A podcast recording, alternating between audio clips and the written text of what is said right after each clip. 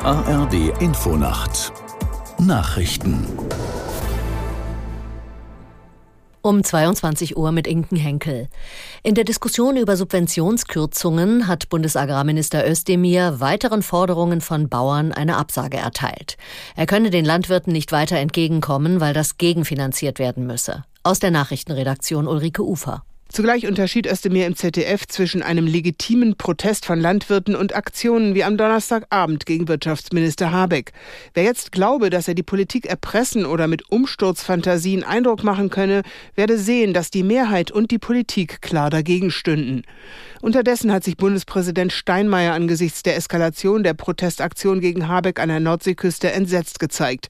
Es sei auch für ihn ein Schock gewesen zu sehen, wie ein Minister auf einer privaten Reise von einer aggressiven Menschenmenge eingeschüchtert werde.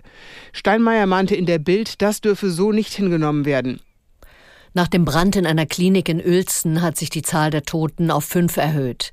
Etwa 20 weitere Menschen wurden laut Polizei verletzt, einige schwer erlitten schwere Rauchvergiftungen und Brandwunden. Aus der Nachrichtenredaktion Pascal Küpper. Das Feuer war im dritten Stock eines Gebäudeflügels ausgebrochen und hatte auf mehrere Patientenzimmer übergegriffen. Es entwickelte sich viel Rauch.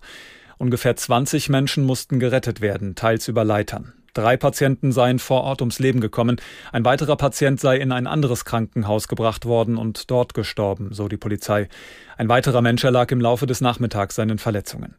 Patientenschützer forderten nach dem Feuer in Uelzen Sprinkleranlagen in Kliniken. Der Vorstand der Deutschen Stiftung Patientenschutz Brüsch beklagte, sogar Möbelhäuser und Lagerhallen verfügten über einen besseren Brandschutzstandard als Krankenhäuser.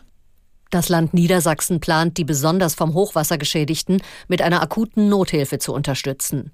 Das Landesumweltministerium erarbeitet dafür nach eigenen Angaben eine entsprechende Richtlinie. Die Hilfe gilt den Angaben zufolge vor allem für Menschen, die ihr Hab und Gut nicht versichern konnten oder deren Einkommen nicht ausreicht, um die nötigsten Dinge zu ersetzen. Insgesamt können für akute Notlagen kurzfristig bis zu 10 Millionen Euro zur Verfügung gestellt werden, hieß es in Hannover weiter. Der deutsche Skispringer Andreas Wellinger hat in der Qualifikation der Vier-Schanzentournee in Bischofshofen ein deutlich schlechteres Ergebnis als sein Widersacher Ryoyu Kobayashi erzählt. Wellinger sprang zehn Meter kürzer als Kobayashi und belegte den neunten Platz. Das waren die Nachrichten. Das Wetter in Deutschland in der Nacht im Norden und Nordosten und in den Alpen Schnee, im Süden Regen, Tiefstwerte plus 6 bis minus 2 Grad. Morgen im Norden und in der Mitte zeitweise Schnee, in den Alpen schneit es dauerhaft, sonst regnet es bei minus 1 Grad in der Uckermark bis plus 7 Grad in Koblenz. Am Sonntag ist es häufig trocken, im Süden fällt zeitweise Schnee, minus 5 bis plus 4 Grad. Die Zeit, es ist 22.03 Uhr.